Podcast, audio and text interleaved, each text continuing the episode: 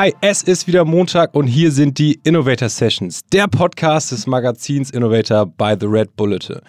Ich bin Fleming Pink und ich freue mich, dass ihr heute wieder dabei seid, denn wer letzten Montag schon dabei war, weiß, wer heute mit mir hier am Start ist, ist nämlich Julian Nagelsmann, Trainer von RB Leipzig. Heute sind wir mit ihm in der Toolbox-Folge am Start und der 33-Jährige erzählt uns, was seine innovativen Werkzeuge hinter dem Erfolg sind.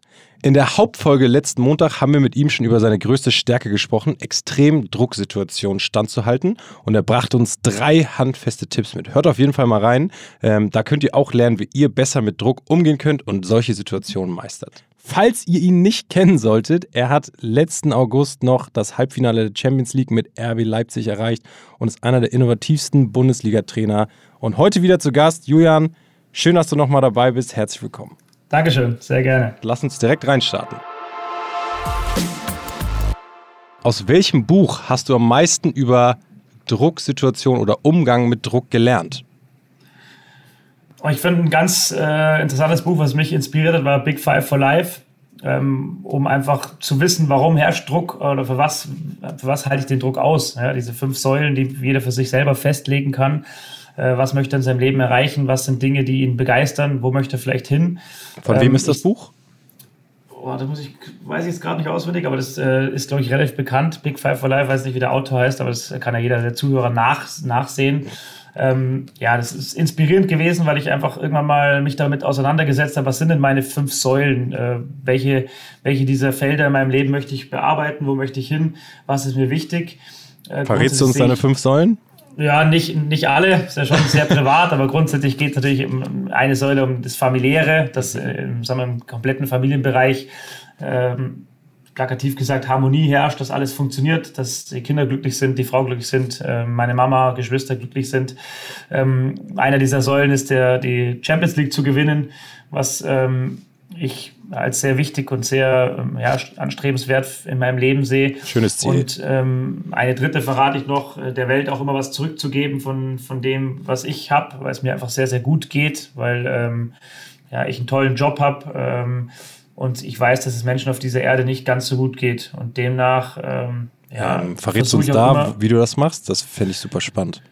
Ja, verschiedene Themen. Ich habe ähm, bei Common Goal bin ich, wo man äh, Teile seines Gehalts spendet. Ich versuche aber immer auch in, in dem Ort, wo ich lebe oder auch in den Orten, wo ich gelebt habe, einen gewissen persönlichen Bezug zu äh, Menschen zu haben, denen es nicht so gut geht. Und äh, da gibt es verschiedene Beispiele. Neckartmünd war mal ein krebskrankes Kind, wo ich vorher gewohnt habe, wo ich die Familie unterstützt habe. Beim Nachbarort ist mal ein Haus abgebrannt von einer Familie, die sich das nicht leisten konnte, das in dem Maße wieder aufzubauen, wo ich äh, unterstützend dabei war. Ich will mich jetzt nicht als Gutmensch darstellen. Sie haben mich nach den Säulen gefragt, deswegen sage ich es nicht falsch verstehen. Mhm. Aber ich versuche ein bisschen was zurückzugeben. Auch das ist eine Säule. Das ist ähm, Schön, ja, auf ja. dieser schönen Welt. Ähm, ja, jeder ein bisschen seinen Teil auch dazu beiträgt, dass es schön bleibt. Ja, sehr, sehr vorbildlich. Ähm, dann würde ich direkt mal weiter. Der Autor übrigens, ich habe es nachgeschaut, ja. heißt John Strelecki. John Strelecki. Big Five for Life, John Strelecki, jetzt zuschlagen. Ich sage euch, Big Five for Life, Weltklasse. Ähm, weiter geht's. Welche App hast du zuletzt für dich entdeckt? Zuletzt äh, die Dot-App. Das sind ähm, City-Roller in München. Da bin ich mit meinem Sohn rumgefahren. das ist tatsächlich die letzte App. Ob die mich jetzt nach vorne bringt, weiß ich nicht, aber. Ja, nach vorne hoffentlich schon. Rückwärts ja, kann man, glaube ich, mit dem Rollerfahren schon. äh, okay. Welchen Podcast verpasst du nicht? Oder beziehungsweise bei welchem Podcast verpasst du keine Folge? Das ist jetzt lustig vielleicht. Äh, der Podcast heißt Farmcast. Okay, worum geht's ich da? Ich bin äh, sehr begeisterter, ich würde es nicht Hobbylandwirt nennen, aber ähm, interessiert in Landwirtschaft, wie Produkte entstehen, warum sie entstehen, welche Vorgaben es gibt, äh, welche EU-Vorgaben es gibt in der Landwirtschaft, warum manche Dinge kompliziert sind, äh, warum manche Dinge einfach sind in der Landwirtschaft. Baust du auch selber Und, Sachen an im Garten? Ja, ja, meine Frau, weil ich äh, hier äh, nur eine Dachterrasse habe, da ist es nicht so viel Garten. Äh, aber zu Hause, meine Frau baut schon ein bisschen was an. Aber wir sind öfter auch im Urlaub mal auf einer Landwirtschaft äh, oder jedes Jahr mal zwei, drei Wochen. Und ähm, zumindest meine Frau mit, äh, mit meinem Sohn, da bin ich dann, wenn ich Zeit habe, auch immer wieder mal. Das finde ich total interessant. Da spricht ein Landwirt mit einem ähm, ja, Marketing-Angestellten, also einer, der mit der Landwirtschaft nichts zu tun hat. Und der Landwirt erklärt quasi dem ähm, Marketingangestellten, wie alles funktioniert. Und das finde ich sehr, sehr interessant, weil man in der Schule nicht immer einen richtigen Einblick hat, äh, was passiert in der Fleischproduktion, was passiert in der Milchproduktion, was passiert beim Getreide, wie viel Arbeitseinsatz steht da dahinter, was kriegt man am Ende des Tages raus. Das ist total interessant und wichtig, finde ich, für alle, die den einkaufen gehen und, das, und was essen, und das machen äh, nahezu alle, ist es sehr, sehr wichtig, sich, finde ich, damit auseinanderzusetzen. Und immer wenn ich im Auto sitze, höre ich mir den Podcast an und finde ihn total interessant. Farmcast, habe ich richtig gehört. Ne? Farmcast, ne? Und kommt der wöchentlich oder wie oft erscheint der? Boah, das weiß ich gar nicht, weil ich habe äh, den verpasst, als der rauskam. den gibt es, glaube ich, schon seit 2017 und ich habe dann irgendwann mal äh, 19 Folgen im Stück gehört. Demnach kann ich gar nicht sagen, ob der wirklich erschien oder nicht. Okay. Weiß ich gar nicht. Okay. Weiter geht's. Welche Technologie zur Trainingsoptimierung fasziniert dich aktuell am meisten? Ja, das ähm, Tracken von Live-Daten finde ich total interessant, dass äh, die Spieler Chips haben, gibt es schon länger. Macht ihr das ähm, bei euch auch?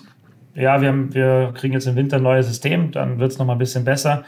Grundsätzlich waren die Live-Daten natürlich immer hauptsächlich um physiologische Aspekte zu überwachen, also wie viel Sprintmeter, wie viel intensive Meter hat der einzelne Spieler Jetzt mit dem neuen Tracking-System, kamerabasiert in der Kombination, äh, hat der Ball die Spieler einen Chip und du kannst natürlich auch gewisse taktische Dinge analysieren. Also, um es plakativ zu sagen, wie lang, dass auch Nicht-Fußball-Zuhörer verstehen, wie lang ist ein Spieler äh, so im Rücken eines Gegenspielers, dass er nicht den Ball empfangen kann und wann, in welchem Moment löst er sich, so dass er einen Pass empfangen kann als Beispiel. Und das sind ja taktische Analyse, die sehr komplex ist, die viele Daten verlangt, die einen sehr intelligenten Rechner verlangt. Viel Zeit wahrscheinlich ähm, auch, oder? Ja, das macht, äh, machen viele Algorithmen und, und schlaue Rechenzentren, die das alles zusammenpassen äh, und zusammenfügen, dass du sehr schnell dann die richtigen Daten hast, um auch taktische Analysen äh, dann nach dem Training oder nach den Spielen auf Basis dieser Positionsdaten zu haben.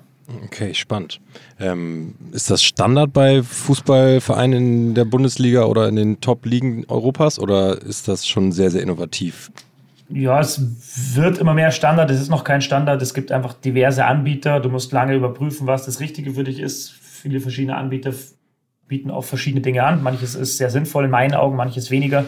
Und demnach musst du da immer ein bisschen dich reinfuchsen und überlegen, was brauchst du welches System liefert dir vielleicht auch auf Basis deiner Spielphilosophie die besten Daten, die besten Werte, die genauesten Daten. Ähm, aber es gibt grundsätzlich natürlich immer Kamerasysteme bei jedem Fußballclub. Ähm, und viele kommen jetzt auch eben in die Schiene, das dann mit Positionsdaten, chipbasiert äh, auch zu kombinieren. Suchst du dann die Software aus oder gibt es da Leute bei dir im Team, die sagen, hier, das sollten wir, glaube ich, mal nehmen? Ich suche äh, nicht die Software an sich aus, sondern ich sage natürlich, was mir wichtig ist. Ich hm. sehe, sage, was ich für taktische Vorgaben habe, was ich gerne analysiert hätte. Und dann haben wir eine Analyseabteilung, die äh, sich nur mit Spielanalyse befasst und die befassen sich dann auch mit der ganzen Software-Thematik und auch der Hardware-Thematik. Da ist ja auch ein bisschen Hardware-Installation notwendig äh, mit Kameras, mit Masten und so weiter. Die befassen sich damit und äh, sondieren dann den Markt und präsentieren dann mir auch ähm, ja, die die Ergebnisse und mögliche Auswahlkriterien, dann hängt natürlich auch gewisse monetäre Aspekte dahinter, weil das äh, kann man sich ja vorstellen, auch nicht ganz günstig ist. Auch das muss in Einklang sein mit dem, was der Verein dann stemmen kann. Und wenn man dann einen ja, gemeinsamen Nenner gefunden hat, den haben wir jetzt gefunden, dann wird das im Winter, Winter neu installiert bei uns. Okay, spannend. Ähm, über welche Plattform kommunizierst du jenseits des Trainingsgeländes mit äh, deinen Spielern? Ja, über ähm, Huddle in Bezug auf Videomaterial, was wir den Spielern schicken. Das würde ich auch eine Form der Kommunikation nennen, aber sonst ausschließlich über WhatsApp. Okay, habt ihr da eine WhatsApp-Gruppe von vom Team? Genau, wir haben eine, ähm, eine nur die Spieler, da bin ich natürlich nicht drin, will ich auch nicht drin sein. äh, dann haben wir eine, ähm, der Teammanager hat eine mit den Spielern zusammen, da bin ich auch nicht drin. Wir haben im Trainerteam eine. Ähm, weil alle Informationen, die ich der Mannschaft gebe, die gebe ich meinem Teammanager und der teilt sie dann mit den Spielern. Okay. Cool. Ähm, und das andere war Huddle, habe ich richtig gehört, ne? Genau. Da ja, wird einfach dann, da werden Videofrequenzen an einzelne genau, Spieler jeder, ausgespielt. Da hat jeder Spieler quasi seinen Raum, in dem er sich bewegt und äh, da werden dann Individualschnitte von dem jeweiligen Spieler hochgeladen, die kompletten, die komplette Schnitte der ganzen Mannschaft, auch mögliche Gegenspieler, sodass ähm, ja nicht jeder Spieler jedes Video sehen kann, weil manchmal auch kritische Dinge hochgeladen werden, die nur einen einzelnen Spieler betreffen. Aber jeder hat seine Möglichkeit, sein, sein Spiel ähm, neben der Analyse, die wir eh mit dem Spieler machen, nochmal selbst anzuschauen. Okay, interessant. Ähm, weiter geht's. Mit welcher Morgenroutine startest du in den Tag? Zähne putzen. Ja, schon mal gut. Das ist nicht so innovativ, glaube ich, aber gesund. Ähm, ja, sonst habe ich keine große Routine tatsächlich morgens. Ich äh, mache immer wieder mal Liegestütz, aber habe ich auch ein bisschen schleifen lassen. Gott sei Dank ist das ja ein Podcast ohne Kamera, dann sieht das nicht so. aber ich hatte mal die Morgenroutine immer 60 Liegestütz und äh, 60 Sit-Ups zu machen und ähm, jetzt haben sie mich daran erinnert, dass ich diese Routine mal wieder aufgreifen sollte. Okay. Ähm, dann weiter geht's. Was hilft dir beim Abschalten? Viele Hobbys, ähm, Familie, aber auch viele Hobbys, die ich habe, gerade im Sport, überwiegend Sportarten, die auch ein bisschen Geschwindigkeit zu tun haben, wie Mountainbiken, wie Kitesurfen, äh, wie ich letzten Montag schon mal erklärt habe, weil es Dinge sind, auf die ich mich voll und ganz konzentrieren muss, die meine Kapazität verlangen und demnach keine Kapazität in dem Moment ist, um über meinen Job nachzudenken. Und das hilft mir schon. Ich bin der Abschalttyp, der im Abschaltmoment sich bewegen muss. Wenn ich hier nur rumliege, dann ist das mal für eineinhalb Stunden gut. Aber ich werde eher unruhiger, je mehr ich liege und muss mich bewegen, um abzuschalten. Brauchst du, brauchst du da auch immer so einen gewissen Adrenalinkick, den, den du dir dann da holst bei den Hobbys? Das ist schön, der ist jetzt nicht zwingend notwendig, aber ähm, man fühlt sich dann, wenn man gewisse Dinge mit Adrenalin verbunden macht, danach eigentlich ganz gut. Okay, nice. Ähm, kommen wir schon zur letzten Frage. Das Motto von Innovator by the Red Bulletin lautet ja äh, Ideen für eine bessere Zukunft. Was ist dein Tipp? Wie kann jeder die Welt heute noch ein bisschen besser machen? Oder habe ich einen ganz einfachen. Ich finde, das, der tägliche Umgang mit, seinem, mit seinen Mitmenschen, auch mit Menschen, die man nicht kennt, als ein ganz einfacher Punkt, die Welt und das Leben um einen rum schöner zu machen. Ja, es, sagen wir, wenn jeder äh, sein direktes Umfeld so beeinflusst, dass er sich sehr wohl fühlt, wird die Welt auch ein Stück weit besser, weil dann, äh, ja, wenn jeder sein Umfeld äh, verändert oder so beeinflusst, dass er glücklich ist, dann ist jeder Fleck auf der Erde ein Stück glücklicher. Ähm, das ist ein ganz entscheidender Punkt, sei es in der Straßenbahn, sei es beim Bäcker. Ich setze mich manchmal tatsächlich in die Bäckerei rein ähm, und, und trinke einen Kaffee und esse eine Semmel und guck einfach nur, wie die Leute, wie kommen sie rein, wie sprechen sie mit der Bäckerei-Fachverkäuferin oder mit dem Bäckerei-Fachverkäufer, wie äh, bedanken sie sich, wie gehen sie wieder raus und ich empfinde das eher in, in die schlechtere Richtung gehend, dass es unfreundlicher wird, dass alles etwas gestresster wird. Mhm. Natürlich herrscht im Job oft bei vielen, auch Corona-bedingt, jetzt nochmal mehr Druck und, und ähm, auch existenzieller Druck, der nicht angenehm ist. Trotzdem glaube ich, wenn man freundlich miteinander umgeht, wenn man empathisch miteinander umgeht, den anderen beobachtet, den anderen in die Augen schaut, sich bedankt, Hallo sagt, Tschüss sagt, ähm, Hilfe anbietet, wenn, wenn irgendwas Besonderes ist, aufsteht, wenn eine ältere Dame äh, oder ein älterer Herr in eine Straßenbahn geht, das sind einfach Kleinigkeiten, die dich selber dann glücklich machen, weil du äh, ja, fühlst, du hast was Gutes getan, auch wenn es im kleinen Rahmen ist, aber den Gegenüber auch glücklich machen. Einen rauslassen, der in einer vielbefahrenen Straße auf die Straße biegen will, äh, kurz anhalten, dass er die Chance hat, rauszufahren. Das sind so kleine Dinge, finde ich, die das Leben für dich selber dann abends, äh, wenn du auf der Couch sitzt, kannst kurz reflektieren und sagen, okay, ich habe ein paar gute Dinge heute gemacht und den Gegenüber tut es auch gut. Und das ist ein total einfacher Tipp, den, glaube ich, jeder umsetzen kann, der das Leben für alle etwas angenehmer macht. Sehr, sehr schöne letzte Antwort. Ähm, und damit würde ich auch am liebsten äh, abschließen wollen, denn äh, ich glaube, besser kann man die Toolbox-Folge nicht beenden, wie du es gerade gesagt hast. Darum nochmal von mir und vom ganzen Red Bull-Team ähm, herzlichen Dank, dass du dabei warst und dir die Zeit genommen hast. Wir, sehr, sehr gerne. Wir machen hier jetzt tatsächlich Schluss. Das waren wieder die Innovator Sessions, euer Podcast des Magazins Innovator by the Red Bulletin. Julian hat heute und auch letzten Montag ganz viel erzählt. Also nochmal der Tipp, hört auf jeden Fall Montag rein, falls ihr es noch nicht gemacht habt. Und schaltet aber auch kommende Woche wieder ein, denn da haben wir wieder einen spannenden Gast für euch. Ähm, abonniert den Podcast, falls es euch gefallen hat, gebt uns Feedback und äh, wir freuen uns, äh, wieder euch dabei zu haben, wenn es nächste Woche wieder heißt Innovator Session by the Red Bulletin. Julian, dir ganz viel Spaß, ganz viel Erfolg, auch beim Gewinn der Champions League. Äh, wir werden es ja, beobachten und wenn du mal in Hamburg bist und der HSV wieder erste Liga spielt, setzen wir uns mal beim Bäcker rein und trinken Kaffee. So machen wir das. Sauber, ich freue mich. Super. Dann schönen Tag. Hau rein, ciao. Danke, ciao.